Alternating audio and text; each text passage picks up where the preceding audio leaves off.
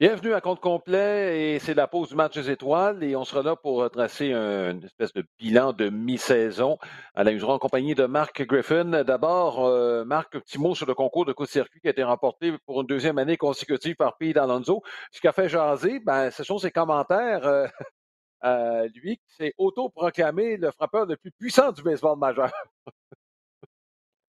ben écoute, Alain, ça avait l'air tellement facile. Euh, danser entre ses, euh, entre ses présences, avait, écoute, avait un contrôle parfait de la situation. Tous les autres frappeurs avaient l'air fatigués, épuisés, manque, euh, manque d'énergie à un moment donné parce que c'est très exigeant. Puis lui, là, écoute, ça avait l'air d'une marche dans le parc un dimanche matin. Euh, mais effectivement, il s'est pas gêné pour dire. Euh, ça m'a fait penser un peu à Ricky Anderson, ça, Alain. Lorsqu'il avait euh, volé le but, puis avait pris le troisième coussin, rappelle-toi, puis il dit aujourd'hui, je suis le, le, plus grand des grands. Bon. c'est correct. Moi, j'ai pas de problème avec la confiance. ça l'en prend.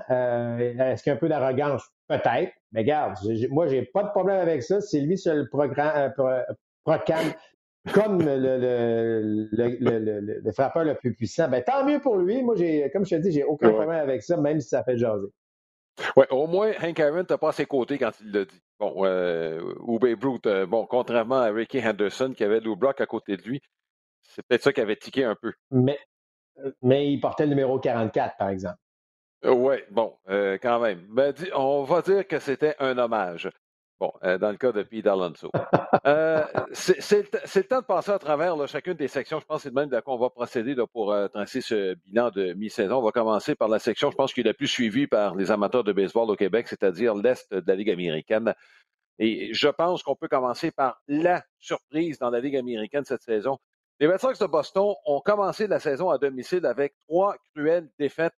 on s'est fait planter. Il n'y a pas d'autre mot de parler. Orioles de Baltimore, dans le premier week-end, c'était jamais arrivé dans l'histoire des Red Sox de se faire avoir de la sorte en début de saison. Et au moment où on se parle, ils sont premiers, bien installés au sommet de la section Est. Euh, une grosse surprise. la surprise vient peut-être du fait que c'est pas qu'on a un rendement si spectaculaire des lanceurs partants, c'est juste qu'on a été capable de les avoir tous les cinq de la première journée à la mi-saison. Euh, il y a des surprises là-dedans, notamment le Canadien Nick Pivetta, qui lance peut-être euh, bon euh, le meilleur baseball de sa carrière. Mais tu sais, Marc, quand on a une stabilité au sein des lanceurs partants, je pense que c'est la clé de la plupart des équipes, sauf peut-être les Rays qui fonctionnent avec des, des ouvreurs dans plusieurs cas. Mais je pense que ce qui explique les succès des Red c'est le fait qu'on ait eu cette stabilité. Belle constance, effectivement, au niveau du monticule et bien appuyé, on va se le dire. Par une très bonne attaque. Euh, je veux dire, ouais. Devers connaît une autre bonne saison. Euh, JD Martinez, bon, on connaît ses, euh, ses, habiletés à produire des points. Bogart, c'est Bogart. C'est soudainement d'autres qui, ont participé. Verdugo qui est là également. différentiel quand même fort intéressant de plus 57 depuis le début de la saison. je, vais souligner aussi le travail de Alex Cora, le gérant. Ça a parlé de cette première série face aux Orioles. On s'est dit, ouf, la saison va être longue à Boston parce que la plupart ont prédit que les Red Sox allaient terminer quatrième dans cette division-là. Mm-hmm. Euh, il y a un déclic qui s'est fait, bien content. le baseball majeur a besoin des Red Sox dans cette course de cette division Est de la Ligue américaine. Puis là, l'échantillon, Alain, il est assez important pour se dire c'est du sérieux. C'est pas juste un bon début de saison, c'est pas juste un deux, trois semaines. C'est vraiment sur le long terme. On joue bien contre des équipes de notre propre division également.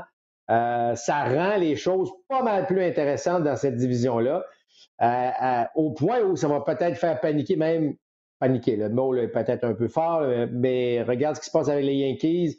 Pour sûr que les Yankees voulaient être à huit matchs de la tête à la pause du match des étoiles. Là. Ben, justement, chez les Yankees de New York, il arrive quoi là, à ce stade-ci? On vient de subir une défaite. écoute, ça n'a pas de bon sens. Là. c'est une c'est un des revirements de situation euh, cette saison. Dans la Ligue américaine, c'est le retour le plus spectaculaire aux Astros de Houston. On aurait peut-être pu sortir euh, Haroldis Chapman. Il n'était peut-être pas disponible. Là. Bon, euh, visiblement, il n'était pas qu'on ne l'ait pas sorti. Même, il euh, faut souligner que c'est arrivé vite hein, contre Chad Green. cinq frappeurs, 12 lancés. C'était terminé. Remontée de six points lors de cette dernière manche. Une remontée à laquelle, je pense qu'il faut souligner, Abraham Taureau a participé avec un double. Il y avait un seul retrait lorsqu'on a, on a inscrit ces six points-là. On en est où avec Brian Cashman et les Yankees de New York? Écoute, j'aimerais bien ça avoir une réponse précise, mais ça mm-hmm. m'inquiète un peu, moi, Alain. La dernière fois que les Yankees ont mis un gérant euh, euh, dehors euh, en pleine saison, ça remonte à Bucky Dent. Donc, c'est, l'histoire nous dit qu'habituellement, on est patient, on tente de. Est-ce qu'on va tenter de. Bon, la date limite des transactions approche à grands pas, c'était la fin du mois. Mm-hmm. Par contre, on va chercher quoi comme joueur? On en a des releveurs, là, normalement, chez les Yankees de New mm-hmm. York. Euh, normalement, on devrait frapper un petit peu plus, mais ça fait beaucoup de normalement qu'on dit, puis que c'est pas nécessairement ça qui se produit. Je regarde le différentiel des Yankees à la pause du match des étoiles, c'est, ça devrait pas être plus un. On est plus un mm-hmm. seulement, on est tout près d'être dans le négatif. Ça fonctionne pas à ce niveau-là. Euh, de voir les Red Sox en tête, moi, je suis convaincu que ça chatouille la direction des Yankees en plus. Mm-hmm. Euh, ça pourrait faire bouger des choses de ce côté-là. On n'acceptera pas, Alain, être à huit matchs de la tête et être même pas parmi les meneurs des équipes repêchées. Euh, la plupart disaient que les Yankees allaient gagner. Moi, je m'attends, écoute, je te dirais là que la première semaine après le retour de la pause du match des étoiles, j'avais dit que la dernière semaine devait être importante. Elle l'a été. Là, on a encore vu une défaite crève-cœur des Yankees alors qu'ils menaient par un. Euh, c'est qui parle beaucoup. Euh, mm-hmm. Moi, en tout cas, je pense que sans apaiser sur le bouton panique, il va se passer des choses à New York dans les deux prochaines semaines. Et si ce n'est pas convaincant à la date limite des transactions, on pourrait voir des surprises euh, telles Aaron Boone et Brian Cashman. Alain, ça fait longtemps qu'il est là. C'est lui qui a bâti cette équipe. C'est lui qui a bâti l'équipe, faut dire, autour de joueurs semblables. Faut pas se le cacher. Mm-hmm. Les Yankees peuvent te battre d'une manière, c'est de frapper, frapper, frapper. On ne courra pas les buts. On sait à quel point on était mauvais sur les sentiers cette année. On n'a pas de vitesse. On ne peut pas te battre de bien des façons si ce n'est que marquer des points et d'empêcher l'adversaire d'en faire. Oui, marquer avec les gros bras et la longue balle, c'est qui est l'arme principale des Yankees de New York. Et encore une fois, je reviens sur ce fameux frappeur gaucher de puissance qu'on n'a pas. Euh, je pense que ça fait mal un peu, même si on regarde les statistiques, on ne semble pas avoir trop de difficultés, en tout cas pas plus que face au gaucher que face au droitier. N'empêche, la clôture du champ droit fait en sorte que, en tout cas, on n'a pas cette arme. Et le pire là-dedans, c'est qu'on avait peut-être des options qui étaient disponibles. Le, nom qui me vient en tête, c'est Carl Schwarber. Si on avait fait un minimum d'efforts pour aller le chercher, on ne serait peut-être pas là chez les Yankees de New York, compte tenu du rendement de Carl Schwarber cette saison. Je pense qu'il y a des choix euh, qui ont été faits chez les Yankees qui n'ont pas été des bons. Ben, écoute, sans dire qu'on a été chanceux en 2019 avec euh, ce que Urshela avait donné, ce que, bon, toutes ces espèces de, de réservistes ont donné, on a comme joué cette même carte-là cette année, tu sais, aller voir, aller chercher Odor. On s'est dit, bon, Odor est dort peut-être au Texas, justement, puis on va le réveiller. n'a pas nécessairement mm-hmm. été concluant. On a donné le champ gauche à Clint Frazier. Force est d'admettre que ça n'a pas donné les résultats souhaités. Il y a Sanchez qui va un petit peu mieux, mais euh, on savait aussi qu'avec Stanton, c'est des blessures, ce sont des blessures parfois, parfois non. Alors, il n'a pas joué de façon très constante. Pas facile de gérer une équipe dans ces conditions-là. Mm-hmm. Oui, effectivement. C'est intéressant de voir. Et euh, une blessure qui fait très, très mal, n'a presque pas lancé cette saison, c'est celle de Zach Britton. On l'a vu encore en fin de semaine. En fait, euh, sur cette défaite face aux Astros de Houston, les Yankees menaient par cinq points. Ils avaient la chance d'augmenter leur avance en neuvième manche. J'avais deux coureurs en position de marquer, pas de retrait. On n'a pas augmenté cette avance-là, mais on se disait qu'avec cinq points d'avance, on était correct. Non, euh, on s'est mis à frapper en neuvième chez les Astros.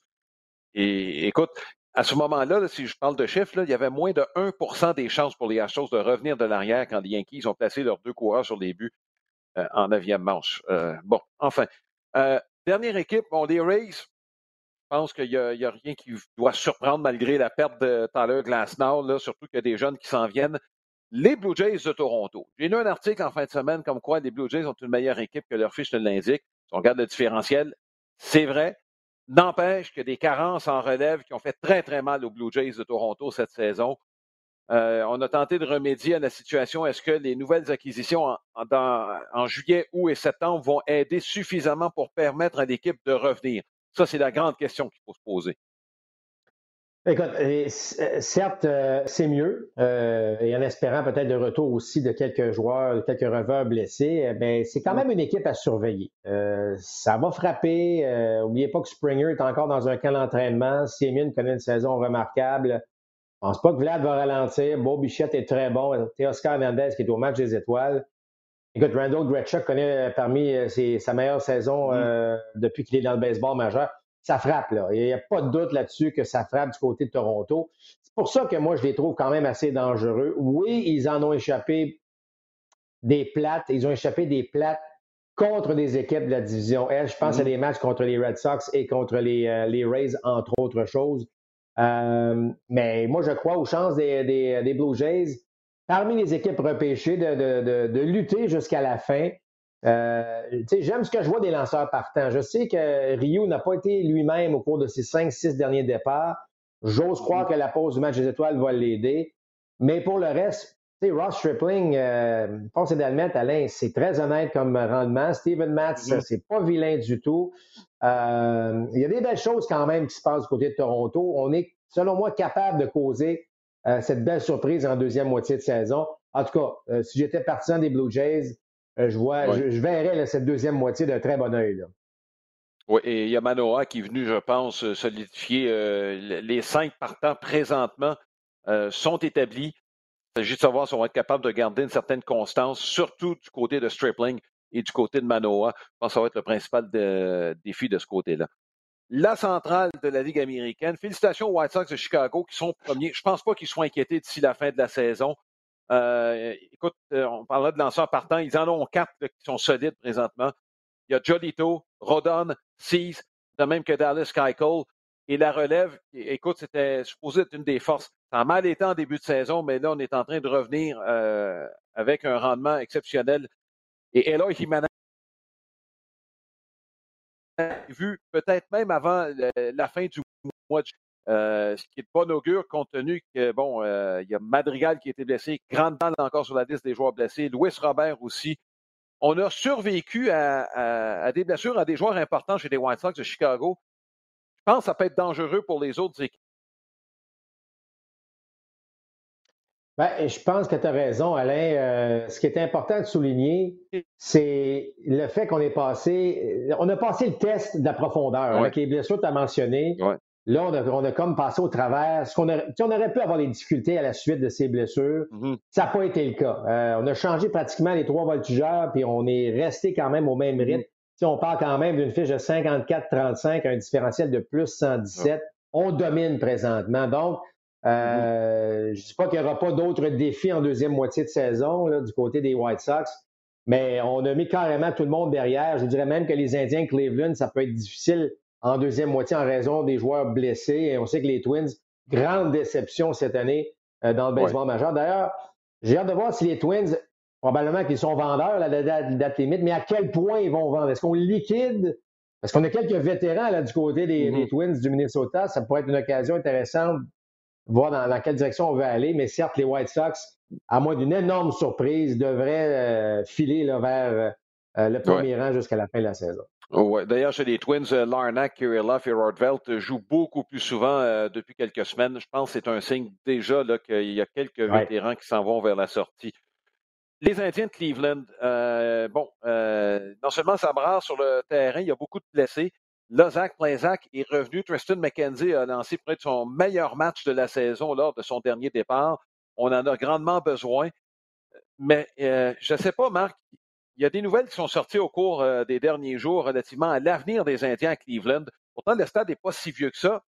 Euh, on parle d'un stade, euh, évidemment, le temps file, là, mais bon, qui date d'une trentaine d'années. Il y a des rumeurs en sorte que les Indiens pourraient aller à Nashville. Le propriétaire a calmé tout le monde, mais ce n'est pas des nouvelles, ça, qui, je te dirais, qui est de nature à aider ce qui se passe même sur le terrain à Cleveland. Non, c'est jamais bon. C'est jamais bon des rumeurs de la sorte. Euh, on l'a assez vécu à Montréal, euh, rappelle-toi, Alain, puis euh, c'est pas facile. Donc, je suis content qu'on ait quand même éteint cette rumeur, mais parce que jamais de fumée sans feu, il faut, faut, faut, faut, faire attention. Ça reste une franchise fragile à, quelques égards.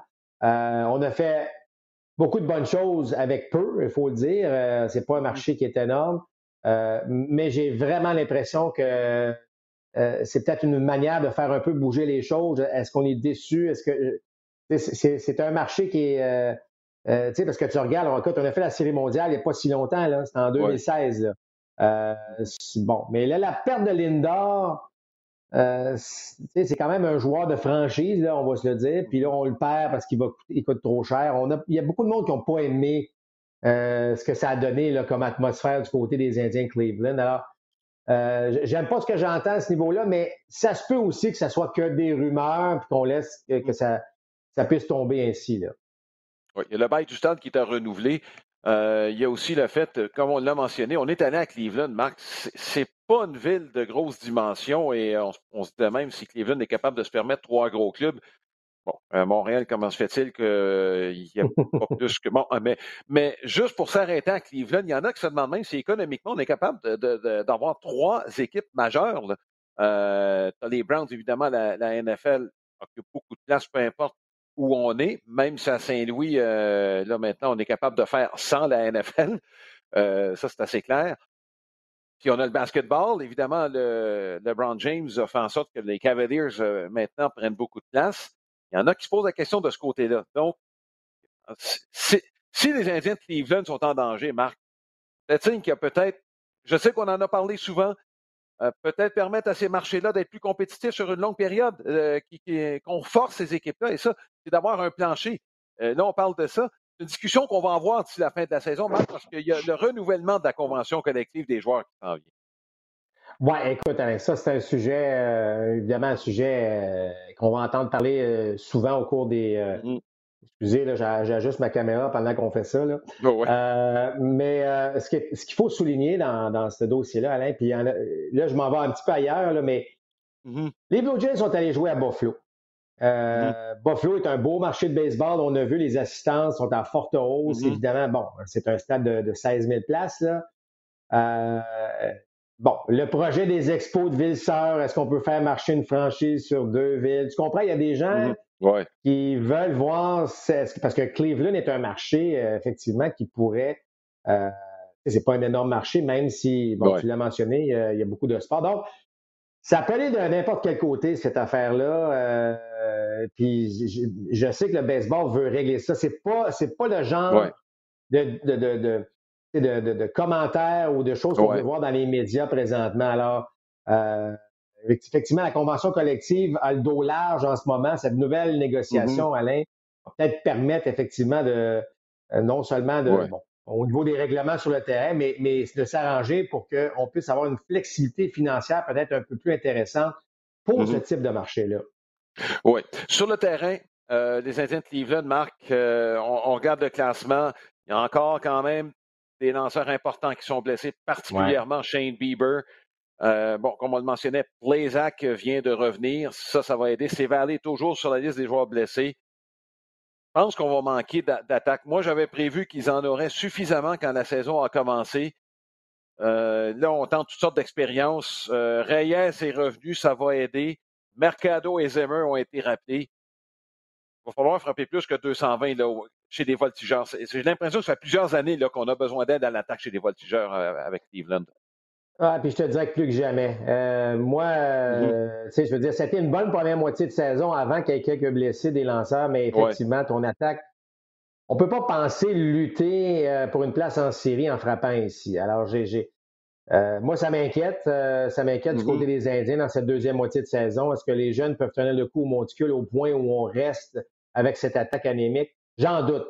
Moi, j'ai, euh, si j'avais à prédire, là, c'est pas nécessairement une deuxième moitié de saison euh, à tout casser pour, euh, pour Cleveland. Dans l'ouest de l'américaine, c'est une lutte à deux pour le sommet qui se dessine entre Oakland et Houston. Je vais donner la première place à Houston. Il n'y a rien qu'on n'a pas. Là. On a des blessés, puis on est, continue à être compétitif quand même chez les Astros de Houston. Verlander va s'amener éventuellement avec l'équipe. Euh, on a de la profondeur. Euh, il y a des bras qui pourraient aider immédiatement, qui ne sont pas avec l'équipe. Euh, je ne sais pas que c'était une équipe pactée, là. Écoute, c'est quelques années seulement après la Série mondiale où on a quand même continué à faire rouler avec un roulement intéressant. puis on continue d'avoir une belle profondeur chez les Astros de Houston. J'aime beaucoup cette équipe-là. Houston, Chicago en finale de la Ligue américaine, je ne serais pas surpris. C'est dommage pour les Aces d'Oakland, oui, que j'aime encore beaucoup. Les Aces, s'ils veulent faire partie du quatuor final de la Ligue américaine, devront passer par les euh, équipes repêchées, à mon avis. Ben, écoute, tu as raison de dire que Houston va très bien, euh, c'est une bonne équipe. Mm. Euh, bon, ça frappe. Tu as parlé évidemment de, ce retour dans, cette série face aux Yankees. Euh, la, part d'Abraham Taureau. Il y a plein de belles choses. Je suis tout à fait mm-hmm. d'accord avec toi. Mais j'enlèverais. Je ne sais pas, je ne suis pas capable d'enlever les A's du fait qu'ils sont. Bon, il y a juste trois matchs et demi, Alain, qui séparent les deux équipes. Je sais que Houston est sur une belle lancée. Mais c'est pas impossible que les A's aussi partent sur une belle lancée puis qu'à un moment donné, tout ça se resserre. Donc, euh, je suis d'accord que les Astros sont extrêmement dangereux pour amorcer la deuxième moitié de saison, mais je suis pas prêt à leur donner le premier rang ici en date du, de la mi-juillet. Mm-hmm. Je veux je veux me donner encore un peu de temps parce que j'aille pas ce que je vois des A's d'Oakland euh, à ce niveau-là. Euh, bon, Matt Olson est au match des étoiles, euh, a fait participer à la compétition des circuits. Euh, il, y a, quelque chose encore que les A's sont, en mesure de faire. Alors, juste faire un petit peu attention avant de peut-être de se lancer là-dedans. Oui. Ce que les A's ont besoin, dans le fond, c'est un peu plus d'attaque et je pense que le gars ça va être Matt Chapman. Si Chapman peut se remettre à frapper un petit peu plus, ça va aider, je pense, l'ensemble de l'équipe. Un petit mot pour finir sur les Mariners de Seattle, parce qu'ils sont dans la course quand on regarde leur fiche. Leur différentiel est largement négatif. On a fait, euh, on a fait le décompte depuis le début de ce podcast, Marc, et on parle souvent des lanceurs partants. Puis tu regardes les quatre premiers, ça commence à avoir de l'allure. Kikuchi au match des étoiles, Marco Gonzalez, un lanceur de qualité. Chris Flaxon n'a pas de mauvaise saison. Puis tu as un Logan Gilbert qui est arrivé en même temps que Kellenick. Et, ben, m'excuse, les réflecteurs n'étaient pas sur Logan Gilbert. Ils étaient sur Kellenick. Il va revenir. bon, il a retrouvé ses repères, semble-t-il, au niveau 3A. Et là, si tu ajoutes Logan Gilbert à ces trois gars-là, Gilbert qui, en passant, en a fait voir de toutes les couleurs aux Yankees lors de son dernier départ, ça mange un coup sûr. Je me dis, c'est une équipe qui pourrait être plus coriace que le différentiel le laisse savoir. Sauf qu'il faudra mieux jouer, je pense, dans les deux derniers mois et demi pour tenter de se qualifier pour les séries malgré leur ben, fiche. moi, là, ouais, je, suis d'accord, Alain, puis je trouve que c'est déjà une, belle saison pour Seattle. Euh, si on peut mm-hmm. poursuivre moindrement dans cette même lignée, on joue quoi, cinq matchs au-dessus de 500? Ça parle du mm-hmm. différentiel qui est assez négatif, on parle de moins 50. Bon. Euh, mais je suis d'accord que c'est une équipe, bon, sans se faufiler en série, euh, on est en train de bâtir quelque chose. On donne de l'expérience à des jeunes joueurs. On, on, est en train de. Moi, ce que j'aime, c'est qu'on est en train de tourner le coin pour pas qu'on. Tu sais, mm-hmm. c'est pas une affaire de 5-6 ans, là. C'est beaucoup plus une affaire d'un an ou deux avant de voir les Mariners enfin revenir et lutter dans cette division-là. Donc, c'est euh, faut être prudent. Euh, c'est pas une division facile. On en joue des matchs contre les Astros et les Aces d'Oakland, euh, mais ça reste que euh, effectivement, je trouve qu'on est on est à la bonne direction là, du côté des Mariners. Qu'est-ce qu'on fait avec Carl Seager? Il va être échangé selon moi. Il a trop de mm-hmm. valeur présentement. Il y a un manque de voltigeur. Je sais que ce n'est pas un voltigeur, mais tu peux déplacer un joueur de troisième but au champ extérieur. Euh, je serais très surpris qu'il termine la saison avec les Mariners. Compte nous que les Mariners sont, les jeunes s'en viennent. Tu peux aller chercher un, joueur fort intéressant qui peut euh, amorcer sa carrière dans le baseball majeur rapidement. Euh, Seager est encore capable d'en donner. Tu parlais de mm-hmm. frappeur gaucher, tu parlais des Yankees. On entend Max Kepler, on entend des gars comme Seager. Ce sont des gars qui sont honnêtement capables d'aider une équipe dans le dernier droit, puis pas à peu près en plus. Bon, euh, dernière équipe, les Angels. Euh, je sais qu'on euh, a réussi à quand même garder la tête en, bon, sous l'eau, au-dessus de l'eau, dis-je, malgré l'absence de Mike Trout. Anthony Rendon est encore sur la liste des joueurs blessés. Tu y crois aux Angels? Je ne sais pas si c'est d'y croire ou c'est un souhait. Mm-hmm. J'ai comme l'impression que euh, j'ose, écoute, ils ont bien joué en l'absence de Mike Trout. On va se le dire, mm-hmm. lorsque tu joues deux ou trois matchs au-dessus de 500, en l'absence du meilleur joueur au monde pendant une longue période, c'est pas rien. Euh, il y a des défis, mais euh, tu sais, ce que Otani a fait depuis le début de l'année, l'énergie qu'il transporte, le retour de Mike Trout, ah, écoute, je ne vais pas les éliminer tout de suite. J'aimerais voir Mike Trout dans la série. Je m'en suis jamais caché. Là. des fois, mm-hmm. je, souhaite tellement que les Angels gagnent un peu plus. Mais euh, je sais pas. c'est trop. Il y a, trop d'impondérables, tu as l'impression, dans cette, dans cette formation-là. Mais encore une fois, euh, ce qu'Otani peut amener à une équipe, il ne faut pas le négliger. Oui. Écoute, euh, on va espérer que les lanceurs ne tombent pas en morceaux là, chez les Angels. Ce serait peut-être la première condition. Que Dylan Bundy lance un peu mieux que ce qu'il a fait au cours de la première moitié de saison, qu'il soit en santé aussi, pas trop malade. Bref, euh, chez les Angels, il y a peut-être quelque chose sur lequel bâtir, mais c'est extrêmement fragile, le compte tenu des blessés, comme je le mentionnais, Randon aussi sur la touche présentement. Il y en a qui ont pris la relève, des euh, Ward, je pense, entre autres, qui a été excellent depuis le début de la saison, de même que le receveur Max Stassi. Ligue nationale. Écoute, on va passer un peu de temps sur la section Est de la Ligue nationale. ça se passe exactement comme prévu, Marc. On avait prévu que ça pourrait être serré entre les quatre premières équipes. Mais euh, je pense qu'on pourrait arrêter là, passer à l'autre section pour avoir de l'air fou, parce qu'il n'y a personne qui pensait que ces quatre équipes-là le seraient avec un dossier victoire-défaite. Sinon, on s'attendait à ce que ce soit beaucoup mieux euh, il, y a y a eu de l'inconstance, et quand je parle d'inconstance, je parle des Phillies. Il y a eu des blessés. Les trois autres équipes ont été fortement affectées, ce qui me fait penser que l'équipe la plus dangereuse au moment où on se parle, ce sont les Phillies de Philadelphie. Écoute, ils ont bien fini la, première tranche euh, du mm-hmm. calendrier avec sept victoires dans leurs dix derniers matchs. Je pense que c'est une séquence de deux victoires. Euh, est-ce qu'on va avoir un gagnant de division avec moins de 90 victoires? C'est pas impossible dans cette division-là. Ben oui, absolument, dans cette division-là, ce n'est pas impossible. Pourtant, c'est plus la centrale qu'on avait visée comme, euh, comme équipe qui allait peut-être pas avoir bon, de, de, champion avec 90 victoires, mais je regarde ce qui se passe dans l'Est. Euh, ça pourrait fortement arriver. Euh, bon, la perte d'Acuna chez les Braves fait très, très mal. Les Braves qui situaient quoi? match, un match sous la barre des 500, seulement en quatre matchs euh, de la tête, mais là, tu perds un gros, gros morceau. Tu es déjà sans Ozuna. Est-ce que la perte d'Acuna. Est-ce que cette perte-là est fatale pour les Braves? Écoute, ça va être difficile. Ça va être difficile. Fatal, le mot est, peut-être un petit peu fort, mais je regarde la saison de Freeman qui est, très bonne, mais qui est en deçà de ce qu'il a fait l'an dernier. Mm-hmm. Tu n'as plus Ozuna, tu n'as plus Acuna. Donc là, on parle deux des, quatre premiers frappeurs du cœur de la formation. Ça devient extrêmement difficile à remplacer, euh, surtout qu'il n'y a pas personne d'autre. Je regarde Swanson n'a pas une très grande saison. C'est pas vilain, mais c'est pas ce qu'il est capable de faire. Je ne le sens pas du côté des bras d'Atlanta. Tu as raison de mentionner que les Phillies sont à surveiller. La perte de Schwarber avec les Nationals aussi fait très, très mal. Mm. Alors, finalement, est-ce qu'on va se retrouver avec une course à deux? C'est pas impossible non plus. Mais les Phillies ont tellement été en dents depuis le début de l'année que j'ai un peu de misère à dire est-ce qu'ils sont vraiment partis? Ils ne l'ont pas prouvé encore depuis le début de la saison. Euh, et les Mets, si on peut juste frapper la balle un petit peu plus, on va être en voiture du côté des Mets de New York. Oui. Euh, écoute, chez, les Phillies de Philadelphie, en fait, on, se fie sur encore le Big Tree. Hein, c'est pas maintenant. Là. C'est après ça que c'est plus difficile. Je parle d'inconstance. Il n'y a personne qui personnifie davantage la tenue des Phillies que que Vince Velasquez fait. C'est pas seulement cette année, c'est depuis le début de sa carrière. Euh, Spencer Howard a monté de belles choses comme partant, mais si les Phillies doivent bouger, j'ai l'impression que c'est un lanceur partant qu'on pourrait aller chercher pour appuyer euh, Eflin, Nola et Wheeler. Les trois qui, je pense, dans l'ensemble, font le travail. Euh, il manque pas grand-chose aux Phillies, je pense, pour finalement avoir l'air d'aller puis s'emparer du premier rang.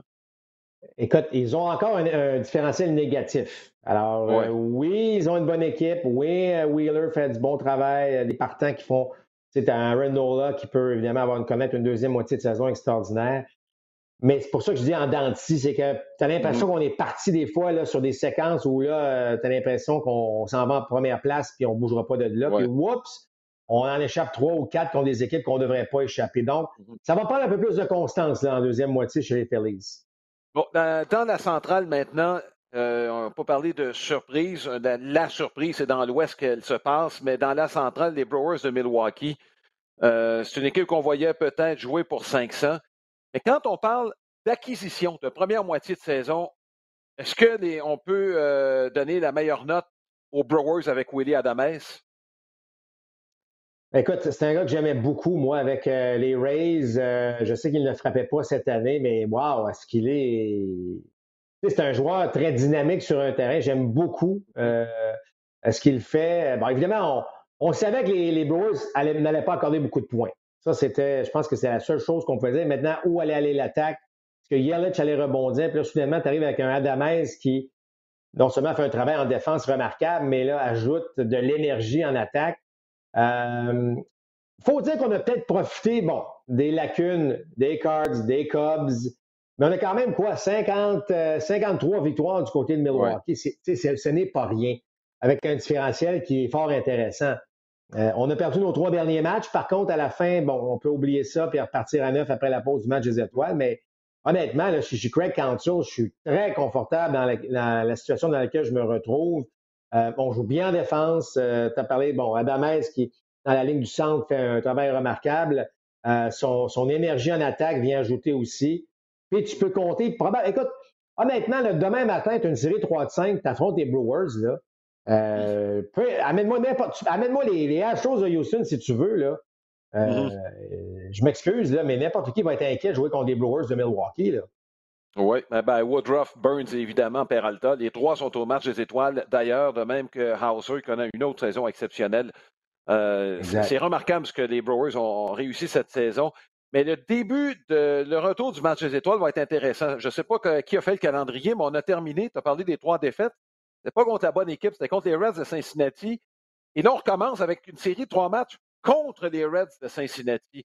Euh, ne faudrait pas que cette série de défaites se prolonge trop parce qu'on pourrait donner des idées, je pense, aux Reds de Cincinnati en deuxième moitié. Et je regarde les Reds, là, je regarde Joey Votto qui a l'air d'être parti en mission. Euh, Winker, évidemment, qui est au match des étoiles. On frappe la balle quand même, les Reds. Euh, on en accorde beaucoup trop des points, mais si on mm-hmm. limite un peu l'adversaire, on pourrait euh, chauffer derrière les Brewers. Et tu le sais, Alain, parce que tu te mets à jouer de la bonne balle, tu te mets à jouer du baseball de première place. Euh, soudainement, tout le monde devient un peu meilleur. Euh, donc, les Reds, euh, effectivement, une équipe à surveiller au cours des, deux premières semaines après la pause du match des étoiles. On a fini le, balado la semaine passée et je t'ai demandé une question rapide. Là, on, va élaborer un peu. Les Cubs de Chicago, je t'ai posé la question directement. Est-ce qu'on est en mode vendeur? C'était un oui définitif. moins de trois semaines de la date limite pour effectuer des transactions chez les Cubs. écoute, c'est un reset solide qui s'en vient chez les Cubs. ça semble unanime peu importe ce qu'on lit et ce qu'on voit. Là. Eh, écoute, Alain, on, comment je dirais ça? C'est malheureux, mais on avait notre mm-hmm. fenêtre. On a gagné la Série mondiale avec euh, mm-hmm. bon, c'est un noyau de joueurs. Et là, malheureusement, ben tout ça euh, s'étouffe un peu. On commence à s'éloigner peut-être de l'objectif euh, qu'on avait euh, moi, je pense que les, les Cubs vont garder un des trois, mais il y en a deux qui vont partir. Est-ce que est-ce qu'on va garder Baez et Lareco? J'ai l'impression que Rizzo pourrait être celui qui reste compte tenu de son leadership euh, à travers l'équipe. Euh, Chris Bryant, pour moi, est déjà parti. Euh, mm-hmm. Bryant, ça fait déjà une couple d'années. On sent qu'avec l'organisation, c'est pas parfait. on se rappellera ce qui est arrivé à ses débuts. il a poursuivi. Bon, tu sais, ça n'a pas été rose-rose. Et dans le cas de Baez, ben, écoute, ça devient un peu plus difficile parce que, bon, il y a plusieurs joueurs d'Areco, on l'a mentionné souvent, qui s'en viennent de joueurs autonomes. Euh, les retraits sur des prises, bon, oui, les, circuits, les points produits sont là, mais ça devient de moins en moins à la mode, ce type de joueur qui s'élance. Euh, est-ce que les Cubs veulent aller ailleurs avec ça? Je ne serais pas surpris. alors moi, je mm-hmm. pense que euh, Rizzo, ben, écoutez, c'est vraiment, ça vaut ce que ça vaut, mon opinion, là, mais je pense que Rizzo pourrait rester sans aucun doute, selon moi, euh, Brian Kitt et forte chance que Baez aussi ne, soit, pas, euh, ne soit pas retenu, évidemment, pour, pour signer comme joueur autonome. Donc, on pourrait, si une équipe euh, se montre intéressée, le laisser aller à ce niveau-là. Juste un petit mot sur les Pirates de Pittsburgh, parce qu'on a quand même une bonne relève, quelques joueurs qui pourraient être intéressants. Est-ce que là, on pourrait accélérer le processus de reconstruction chez les Pirates de Pittsburgh? il faut faire attention parce qu'on a quand même un beau noyau. Là. C'est, pas des gars nécessairement âgés. Là. Tu sais, je sais pas, moi, si on avait encore des vétérans, euh, qui pouvaient. Les, gars comme Rodriguez, le releveur Richard Rodriguez, bon, il y a 30 ans, ça, ça serait une. Puis c'est clair hein, que les releveurs sont en mm. forte demande. Probablement que les pirates demandent très cher et, je les comprends. Ça, ça serait le type de transaction. Mais là, d'aller échanger euh, euh, le noyau de jeunes, évidemment, non, on ne touchera pas à ça. je pense qu'on a quelque chose qui s'en vient. Mais mm-hmm. oui, les gars de 30 ans qui connaissent un peu de succès, c'est clair que s'ils deviennent les, premiers de liste mm-hmm. parmi les équipes qui vont, qui vont, être, qui vont acheter. Là. Euh, Polanco pourrait faire partie de la liste des joueurs. Si, ben voilà. Je, ben, regarde, on a parlé souvent, il y a des équipes qui cherchent des voltigeurs. Est-ce que ça pourrait être une solution pour une de ces équipes-là, Grégory Polanco? Ben, écoute, tout, tout, eh, eh, regarde, c'est l'offre et de la demande. Hein? C'est quoi le prix à payer? Mm. Mais moi, moi, je suis une équipe, puis, euh, tu sais, Polanco, euh, bon, oui, il est déçu depuis le début de sa carrière. Ouais. Combien de fois Alain, un changement d'air, a profité un joueur, puis soudainement, il est vraiment devenu le joueur qu'on. Alors, non, mais c'est vrai, tu sais, euh, si le prix à payer n'est pas trop demandé, euh, moi, moi, je n'hésiterais pas à aller chercher un gars qui a autant de talent, puis qui avait un avenir euh, tout à fait extraordinaire, mais ça n'a pas fonctionné comme on le pensait jusqu'ici avec les Pirates. Oui. Et on termine avec la section ouest de la Ligue nationale. La plus belle histoire du baseball majeur cette saison, c'est probablement celle des Giants de San Francisco. écoute, c'est une équipe dont on n'a pas vu venir, mais d'aucune façon. Euh, tous des gars de 30 ans qui ont décidé que eux qui étaient qui, sont tous allés euh, dans la fontaine de jouvence en même temps. Et la plus, écoute, il y en a euh, Crawford, Gossman produisent à, un rythme qu'ils n'ont jamais vu depuis le début de leur carrière. Longoria avait une bonne saison. Bref, mettez tout ça. Tout va bien pour Gabe Kapler. Et c'est un nom que je mentionne parce que tantôt, tu as, parlé de Cora, mais je pense qu'il faut parler de Gabe Kapler aussi dans le même contexte. Ah, tout à fait. Euh, tout à fait, parce que euh, c'est une gang de vétérans. Puis euh, c'est pas toujours nécessairement plus facile à gérer qu'une gang de jeunes qui arrivent, qui sont tous excités dans le mm-hmm. baseball majeur. Et je pense que Kapler a fait, dire aux gars, hey les gars, arrêtez de penser que vous avez tous 34, 35 mm-hmm. ans, ce qui, ce qui, est le cas ou presque, entre 33 et 35 mm-hmm. ans pour le noyau. vous êtes des athlètes, vous êtes en forme. il y, y, y, a un message qui a bien passé, de toute évidence. Tu as parlé de, Brandon Belt connaît une bonne saison, Buster Posey euh, et Evan Longoria, c'est tous des gars qui ont du vécu, qui ont probablement. Mais tu sais, Crawford connaît la meilleure saison de sa carrière. Euh, je fais combiner. Là. il y a quelque chose qui s'est passé. Je sais que lorsque tu te mets à gagner, ben mm-hmm. écoute, c'est tellement plus plaisant. Il y a tellement de choses. Il y a la confiance qui vient s'ajouter à ça. Mais écoute, allez, on parle d'un différentiel de plus 116 30 euh, victoires à domicile. On est très, très bon à l'étranger. Il n'y a pas de faille actuellement. Euh, les mm-hmm. vétérans font le travail. Alors, il n'y a, pas de raison de penser qu'ils ne seront pas dans la course. Mais, Colin, je regarde ce qui se passe avec les Dodgers et les Padres et je me dis, est-ce que vraiment on va être en mesure de maintenir la première place? J'ai un petit peu de doute qu'on soit capable de le faire du côté euh, des mm-hmm. Giants, mais ça reste qu'on va lutter jusqu'à la fin avec trois équipes dans cette mm. division-là. Bon, la question que je te pose, euh, bon, les Padres les Dangers sont là à peu près où on les avait vus avant que la saison commence. C'est les Giants qui se, sont invités au party. La question que je te pose, la façon que ça s'enligne présentement, on regarde ça et les deux équipes repêchées vont venir de la section ouest de la Ligue nationale. Est-ce qu'il y a une équipe dans la centrale ou dans l'est qui pourrait menacer pour les équipes repêchées? Ou si ça risque de terminer là, 1, 2, 3 euh, des trois équipes dans l'Ouest qui vont se qualifier?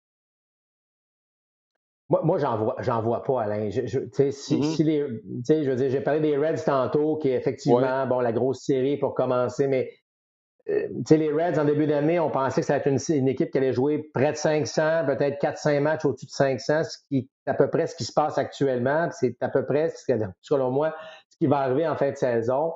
Moi, je vois pas. C'est deux sections est et centrale où je me questionne, est-ce qu'il va y avoir vraiment une équipe qui va en gagner 90? Je ne suis pas certain encore. Même si les Brewers en ont 53 victoires actuellement, je vais laisser, je, vais être un peu patient.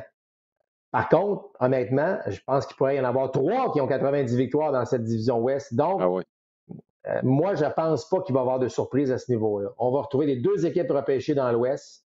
On va avoir nos meneurs de division et on a probablement déjà un bon, une bonne idée du portrait des séries avec le classement actuel. Oui, donc, autrement dit, Central et l'Est, ça va être les meneurs qui vont se qualifier pour les séries. Moi, il y a peut-être les Reds euh, qui pourraient, je pense. Écoute, pour que les Reds se classent, il faut que les Giants trébuchent. Je ne vois pas les Reds rejoindre les Dodgers et les Padres de San Diego. S'il y a une équipe qui va trébucher, ce sont les Giants de San Francisco. Et, écoute, ça fait plusieurs semaines qu'on les a sur le radar et on se dit, bon, à un moment donné, ça va arrêter, à un moment donné, ça va arrêter.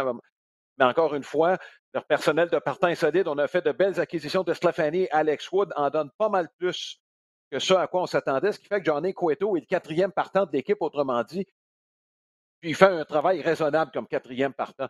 Bref, et, moi j'aime ce que, ce que Gabe Kapler fait en fait.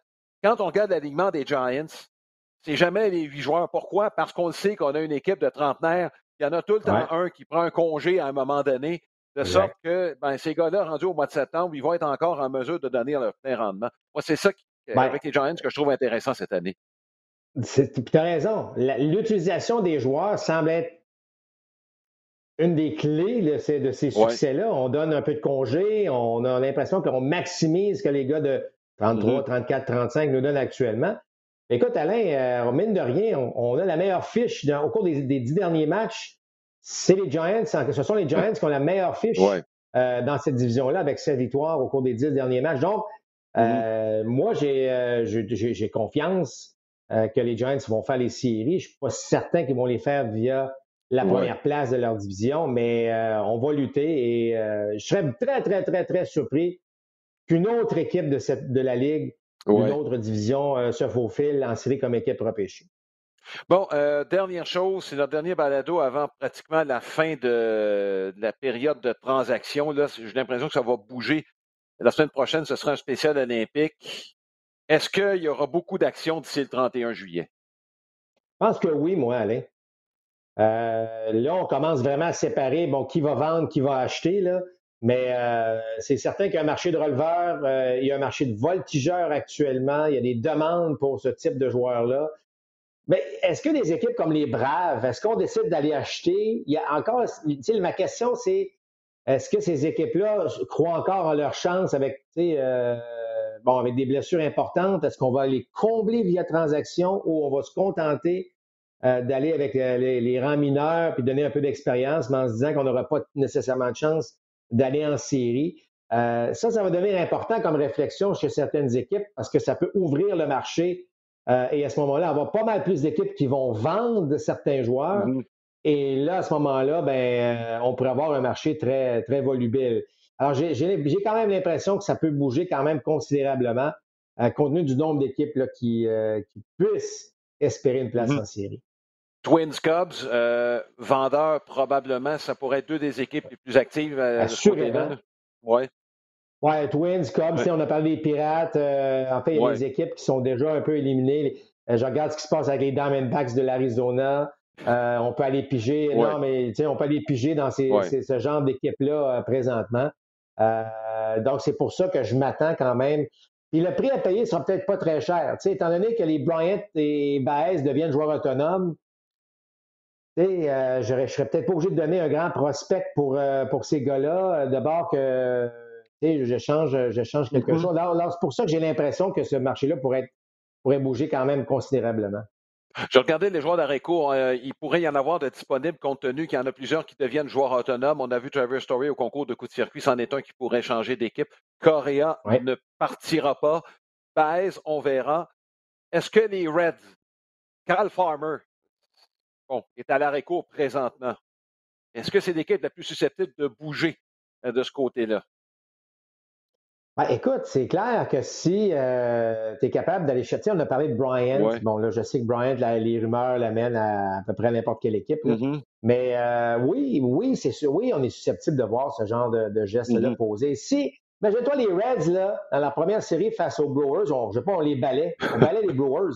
On se retrouve à un match de la tête écoute, euh, le téléphone va sonner, puis là, on est, on est acheteur, puis là, si on est capable d'ajouter euh, un Bryant ou un Baez ou, bon, je dis n'importe quoi, là, mais tu sais, tu d'ajouter un joueur de, cette trempe-là dans ton équipe soudainement.